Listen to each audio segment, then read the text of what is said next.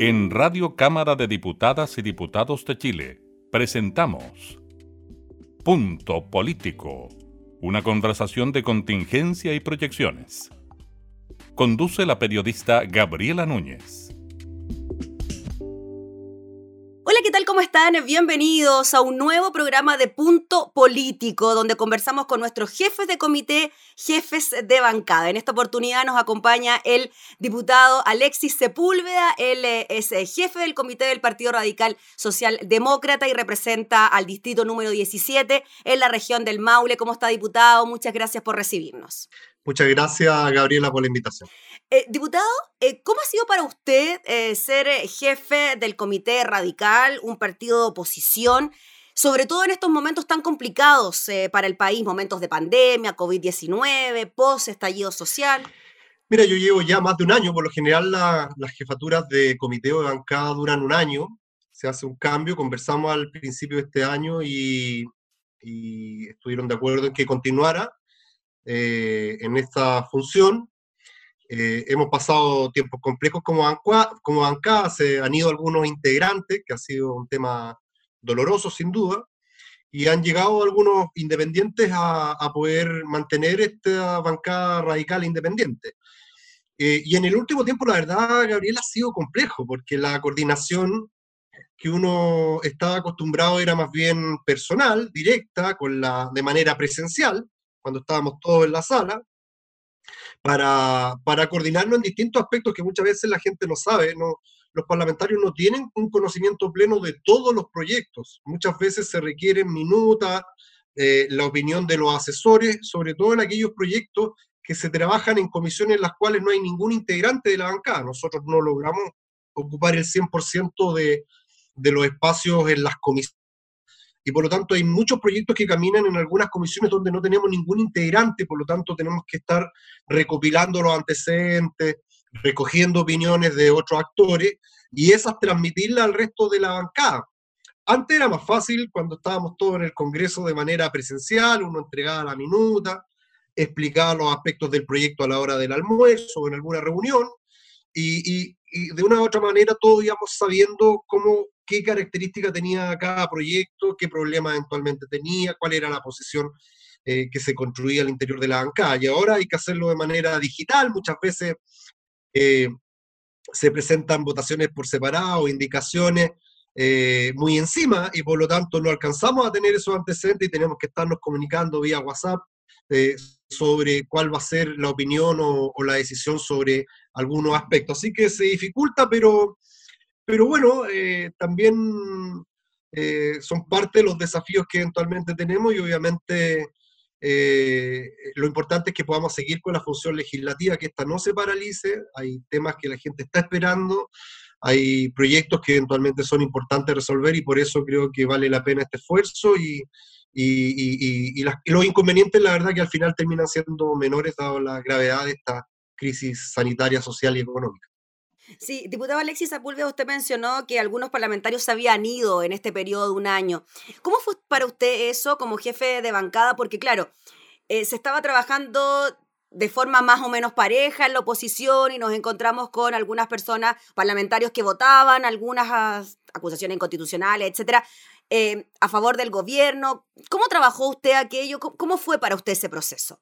Eh, fue un, tema complejo porque además de la relación política en el tiempo también se van eh, generando relaciones personales, humanas. Y, y, la verdad que también hay que decirlo, sin ser un regimiento, el Partido Radical es un partido eh, eh, humanista, laico, que respeta las opiniones divergentes. Sin ser un regimiento, era evidente que la bancada estaba teniendo posiciones totalmente disímiles de alguna parte con una posición y otra parte con otra posición, que hacía insostenible para la lectura que tiene la gente en términos de la posición política que tiene un partido. Y eso era complejo. Yo respeto las posiciones que eventualmente tenían aquellos integrantes de la bancada que hoy día no están con nosotros, son totalmente legítimas como las nuestras. Pero lo que era evidente, que estas diferencias de opiniones de las votaciones eh, en temas que eran eh, eventualmente emblemáticos, hacía desdibujar la posición política de un partido. Y sin ser un regimiento, lo que uno espera también que un sector político obviamente tenga más bien la misma mirada, la misma posición con respecto a algunos temas, cosas que no lo estábamos logrando como bancada y eso generaba un tremendo daño a la bancada, al partido y sobre todo a los, a los cientos, miles de radicales que hay a lo largo de todo Chile que muchas veces nos llamaban para decirles qué explicación damos a la gente de por qué se ha votado de esta manera. Pero, pero insisto, respetando la legítima posición que cada cual tenía y los argumentos que eventualmente se esbozaban, eh, en algunos aspectos fundamental que la bancada tenga una sola posición, sano para la bancada y también para quienes emigraron para la tranquilidad en términos de la libertad que ellos querían tener en sus votaciones que, que esto haya sucedido. Fue un tema complejo, lo logramos superar, logramos mantener la bancada y, y, yo siento que en el último tiempo se ha visto una posición de la bancada radical mucho más nítida, más clara en aquellos temas trascendentales eh, que se han discutido en el Congreso. Y por lo mismo, diputado Alexis Sepúlveda, ahora ya con la bancada como está y la relación con el resto de los partidos de la oposición, cuesta ser oposición cuando estamos en un momento tan complejo para el país como es una pandemia por el COVID-19. Eh, ¿Por qué se lo pregunto? Porque el gobierno ingresa proyectos de ley con los cuales ustedes pueden estar o no estar de acuerdo y cuando no están de acuerdo se les acusa de obstruccionista. Y cuando proponen otras cosas, algunas veces son inconstitucionales y el gobierno opta por otras iniciativas o incluso vetarlas. ¿Cómo se trabaja con ese panorama? Bueno, primero es complejo porque sobre la discusión de los proyectos hay un elemento que, que es psicológico, emocional, que muchas veces coloca el gobierno y que tiene que ver con la, crisis sanitaria, la, la, salud de las personas, gente que se está muriendo o eventualmente los aspectos sociales de personas que eh, eh están totalmente restringidos su ingreso. Entonces uno de repente termina eh, contra la pared en términos de los proyectos que se presentan porque o, es una persona que está colocando obstáculos para poder salir de esta crisis sanitaria, por lo tanto una tremenda irresponsabilidad en el ámbito de salud, o es una persona que coloca eh, complicaciones para aquellos proyectos que van a ayuda de los que más lo requieren. Y, y muchas veces no se entiende esa discusión. Nuestro objetivo en este tiempo, y yo creo que durante todo este periodo, ha sido ayudar, mejorar los proyectos. Entendemos que somos oposición. Yo creo que algunos sí de la oposición pierden esa perspectiva somos oposición, no podemos pretender que los proyectos sean al 100% de nuestro gusto, no gobernamos. Para hacer las cosas como nosotros pensamos, tenemos que ponernos de acuerdo la oposición y finalmente ganar las elecciones, eh, ganar el gobierno. ¿ah? Pero no podemos pretender desde la oposición que los proyectos sean a nuestra pinta. Pero no obstante eso, eh, es indudable eh, que en el trabajo legislativo muchas de las opiniones que dimos con respecto a proyectos que no iban a tener el impacto que el gobierno pensaba que no iban a llegar a todos los beneficiarios que el gobierno pensaba, que habían ventanas que iban a permitir a algunos aprovecharse de esos proyectos. Todo eso lo dijimos en las discusiones, lo dijimos en el seguro de cesantía, que, que no dejábamos limitado a que, eventualmente esto fuera utilizado por grandes empresas. Y se descubrió que Sencosuda, a la, a la par de estar repartiendo utilidades, estaba ocupando este instrumento y dejando a miles de, a, a, pequeñas y medianas empresas sin obtener este beneficio. El FOGAPE, ¿Cuántos reclamos tuvimos de pequeñas y medianas empresas que finalmente la banca no los consideró porque tenía mucho riesgo y por lo tanto no le entregó este préstamo garantizado por el Estado? Se lo dijimos al gobierno. ¿Y qué le pasa a usted con eso, eh, sí, el, el sí, IFE, sí, perdón, solamente Gabriel, el IFE, el primer IFE que hoy día se llama el IFE 2.0, y la verdad que debería haber sido el IFE desde el principio, le dijimos al gobierno que los 65 mil pesos eran insuficientes. Y, y, y, para esto no hay que ser pitonizo que la crisis se iba, se iba a grabar. Pitonizo es una palabra que ha usado un, colega de Chile Vamos y por lo tanto la quiero ocupar. La verdad que cualquier persona con sentido común entendía de que los recursos eran insuficientes y los plazos que establecían también eran insuficientes. Y prueba de ello que tres semanas después el gobierno en un marco un gran acuerdo eh, sale con un nuevo proyecto del IFE mejorándolo sustancialmente, llegando a 100 mil pesos mensuales, que nos parece, si bien poco, por lo menos razonable, se acerca a la línea de la pobreza, pero todo eso se lo dijimos antes con la mejor voluntad. ¿Qué le pasa a usted con eso, diputado? Porque mire, usted me enumeró una serie de cosas. Eh, yo, yo, creo que genera frustración. Claro, porque usted me enumeró una serie, de, una serie de cosas, me enumeró, que han tenido que ver con la pandemia, como el IFE 2.0, el FOGAPE, lo que ocurrió con la ley de suspensión eh, del empleo, la ley de protección al empleo, que finalmente vimos como grandes empresas también eh, asumieron aquel beneficio.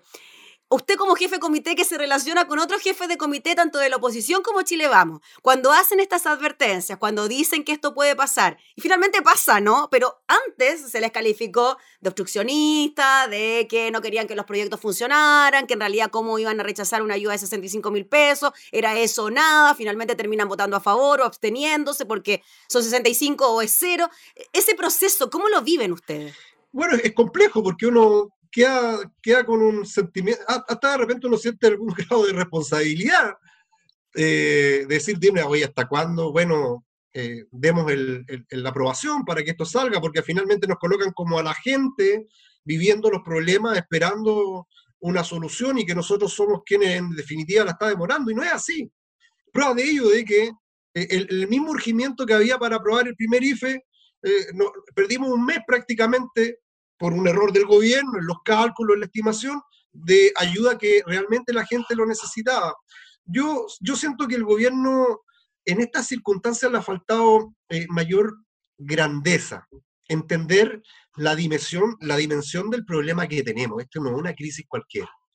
Este no es, un, no es una subprime, no es, no es un problema de que Estados Unidos haya entrado en conflicto comercial con China, no, este es una crisis gruesa, sanitaria. Mucha gente ha muerto y lo más probable es que mucha gente más siga muriendo a propósito de los errores que eventualmente se han cometido. Y es muy probable que miles, por no decir millones de chilenos, eh, estén realmente pasando situaciones complejas en términos económicos. Esto no va a ser fácil, ni cuando termine la pandemia en el ámbito sanitario, encontrándose la vacuna, al otro día no, la, la economía no se va a recuperar automáticamente. Esto va a requerir un tiempo bastante largo para que las pequeñas y medianas empresas empiecen a retomar eventualmente su actividad económica. Solamente plantearte los restaurantes.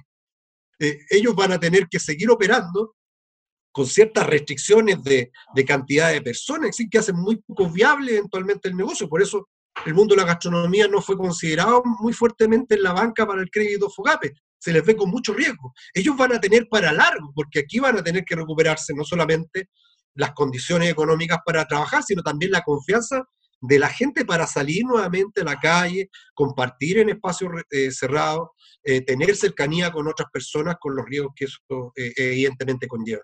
Y por lo tanto, nos queda largo camino. Y yo ahí siento que el gobierno ha sido muy poco práctico, de, de, poca grandeza en términos de, de avisorar, de bueno, decir, aquí tenemos un problema, este problema nos supera, necesitamos al Congreso, ahí está la oposición, necesitamos construir relación con el tejido social para poder salir de este, de este túnel negro que hoy día en el cual estamos. Y ahí siento que no ha habido eh, ánimo en ese sentido, más bien la cosa chica de ganar, la pulsada, etc. Sobre eso le quería preguntar, diputado, y a raíz que mencionó también el gran acuerdo no sé si gran, el acuerdo nacional por el IFE 2.0 y por la reactivación económica, ¿por qué finalmente eh, el Partido Radical se restó de aquella negociación o de aquella conversación, por decirlo de alguna manera? Mira, nosotros inicialmente nos habíamos incorporado a, a, este llamado que hizo el gobierno y en las conversaciones que tuvo nuestro presidente nacional había quedado claramente establecido de que había dos líneas de trabajo, los presidentes de los partidos que estaban incorporados en este acuerdo con el ministro Blumen, en el diseño, en la planificación, la conversación, acuerdos generales y la implementación práctica a través de los integrantes de las comisiones de Hacienda del Senado y de la Cámara de Diputados de aquellos partidos que tenían integrantes.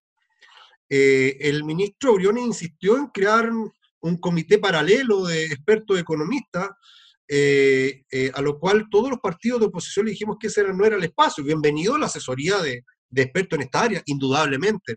Detrás de nosotros, cada uno de los integrantes de esta, de esta mesa iba a tener, nosotros habíamos creado en el Partido Radical un panel de expertos eh, con decanos de universidades de economía, con economistas connotados, eh, para poder apoyarnos en el trabajo y en la discusión que íbamos a tener con el Ejecutivo. El Ejecutivo con sus asesores también lo mismo, pero lo importante es que la decisión no fuera una decisión de los técnicos, que por lo demás viven cómodamente en sus casas y que muchas veces se alejan de la realidad que se vive en las poblaciones, que tiene la gente común y corriente, gente que la verdad muchas veces las definiciones eh, sobre estos temas la toma gente que no tiene estas complicaciones y por eso a lo mejor eh, se alejan de lo que realmente la gente necesita, no, no viven esa realidad o no la han vivido.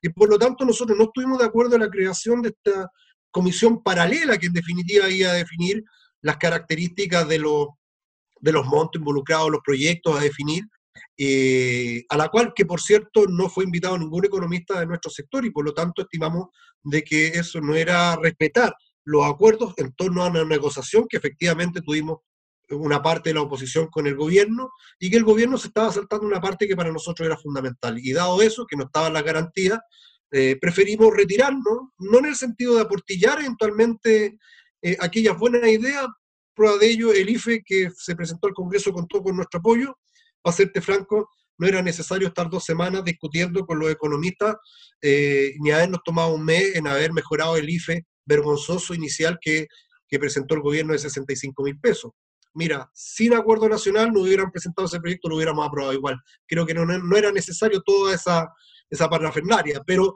hay que ver que otros proyectos también son los que están comprometidos.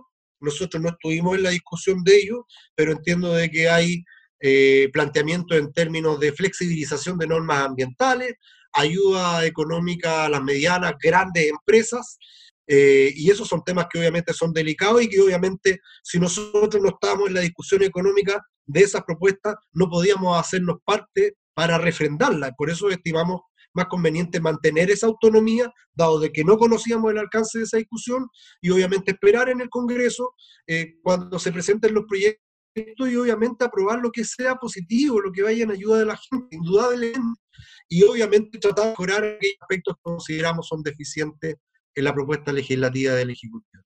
Sí, diputado Alexis Sepúlveda, mm, lo último, en relación a la polémica que se ha suscitado por la constitucionalidad o inconstitucionalidad de los proyectos, ¿qué le pasa a usted con eso? Este llamado a respetar la constitución, a respetar el juramento, pero por otro lado, ¿no? Tenemos estos proyectos que son tan solicitados por la ciudadanía como el Ponatal de Emergencia, como el corte de los servicios básicos y otros. ¿Qué le pasa a usted con esa disyuntiva que se está generando ahora en la tramitación de los proyectos? Bueno, yo hago el mismo llamado a respetar la constitución aquellos que reiteradamente han, hablado de la inconstitucionalidad de los proyectos, parece que se les olvida que finalmente el único órgano que define de manera definitiva la constitucionalidad o no de un proyecto constitucional. Antes siempre hay opiniones muy legítimas de parlamentarios y de abogados constitucionalistas y de ministros sobre que un proyecto es constitucional o no. Y hay un mecanismo lo resuelve el, Senado y la Cámara de Diputados, que es previo cuando se discute la admisibilidad que muchas veces declara o no la, sala. Pero esas son votaciones más bien políticas. Eh, jurídicamente, cuando un proyecto es inconstitucional es cuando el Tribunal Constitucional lo declara como tal. Y aquí, oh sorpresa, el gobierno en numerosos proyectos ha señalado que aquellos proyectos son inconstitucionales, hace reserva de constitucionales. O sea, de que según el gobierno el proyecto es inconstitucional, por tanto, nos pone en alerta de que aunque continuemos la tramitación, terminada la misma, ellos eventualmente van a recurrir. La, el arrastre, eh, la eliminación del arrastre en la pesca a la jibia. Yo soy miembro de la Comisión de la Pesca. Toda la discusión del proyecto, el subsecretario nos señalaba que este proyecto era inconstitucional. Bueno, y cuando se aprobó, lo que correspondía era que el gobierno actuara en el Tribunal Constitucional y resulta que no lo hizo. Entonces, yo digo, cuidado, aquí muchos dicen cosas de que es un proyecto inconstitucional muy legítima, de personas a las cuales podría yo respetar mucho, pero perdónenme, finalmente el Ejecutivo, que es el que debería recurrir al Tribunal Constitucional, no lo hace. Entonces, ¿qué ¿cuál es la conclusión que tengo yo? Es que el proyecto era constitucional. ¿Y por qué cree usted que se opta por el veto? Gabriela, te voy a recordar otro más reciente, que este, este tema es fundamental, porque sobre este tema de la constitucionalidad hay mucha teoría. Todo adelanta, no es que este proyecto es inconstitucional, no es que este proyecto es inconstitucional, perdónenme, un proyecto es inconstitucional cuando el Tribunal Constitucional lo declara como tal. Nada más. Lo otro son opiniones y para eso hay que recurrir al Tribunal Constitucional. Yo puedo tener a lo mejor compartir la opinión que eventualmente alguno expresa en algún proyecto, pero finalmente es una opinión, es lo mismo que un juicio. Tú podrás pensar que Juanito Pérez es inocente y otro pensará que es culpable. Bueno, al final del día la verdad jurídica la va a decretar el, tribunal respectivo. Lo demás son opiniones. Y por lo tanto, otro más, otro proyecto, servicio básico. El proyecto, el, gobierno, toda la discusión públicamente dijo que era inconstitucional. Bueno, y se aprobó en la Cámara de Diputados, se aprobó en el Senado. ¿Y qué hizo el gobierno? Lo va a vetar. No presentó nada al, Tribunal Constitucional. ¿ah? Nada. ¿Y que lo veten, diputado? ¿Qué le parece a usted que veten el proyecto, que el gobierno anuncie que va a vetar el proyecto? El proyecto de... De servicios básicos. Eh, es, una, es una posibilidad. Lo que sí está claro que el proyecto no era inconstitucional porque el, gobierno no recurrió al Tribunal Constitucional en los plazos que estaban establecidos. O hay notable, notable abandono de deberes, o en definitiva el gobierno reconoció que el proyecto eh, era constitucional. Porque si, es, si era inconstitucional para el gobierno, lo lógico, Gabriela, es que deberían haber recurrido al Tribunal Constitucional. No lo hicieron. Entonces yo me pregunto, ¿qué sentido tiene toda esta discusión anterior, que el proyecto es inconstitucional, los proyectos son inconstitucionales, si cuando el gobierno puede utilizar la herramienta que le entrega la Constitución para dirimirse un proyecto constitucional o no, no lo hace. ¿Y por qué no lo hace? Porque tiene miedo al, rechazo popular, porque son proyectos que tienen un, un gran respaldo ciudadano evidente, son proyectos absolutamente necesarios y el gobierno no quiere hacer su pega y mete estos vetos para tratar de adecuar alguna parte del proyecto, pero en definitiva, Gabriel, este es un tema sustancial. Los proyectos son inconstitucionales, pueden haber proyectos inconstitucionales sin duda, pero eso solamente hay un órgano que finalmente los determina como espacio final y que es el Tribunal Constitucional. Y hasta el momento, el gobierno, este gobierno, el gobierno de Sebastián Piñera, que ha instalado la discusión en esto, no ha recurrido por constitucionalidad en ningún proyecto. Muy bien, pues diputado Alexis Sepúlveda, le agradecemos enormemente por su tiempo. Queríamos conocer sus impresiones como jefe del Comité eh, Radical, así que gracias también por recibirnos en su casa en esta modalidad de teletrabajo. No, muchas gracias a ustedes por la entrevista. Saludos a todos y a todas. Que esté muy bien. Era el diputado Alexis Sepúlveda, jefe de bancada, jefe de comité del Partido Radical Socialdemócrata, conversando con nosotros en una nueva edición de Punto Político. Nosotros nos volvemos a reencontrar en una próxima oportunidad. Que esté muy bien, hasta entonces. Esto fue Punto Político, una conversación de contingencia y proyecciones. Radio Cámara de Diputadas y Diputados de Chile, acercando las leyes.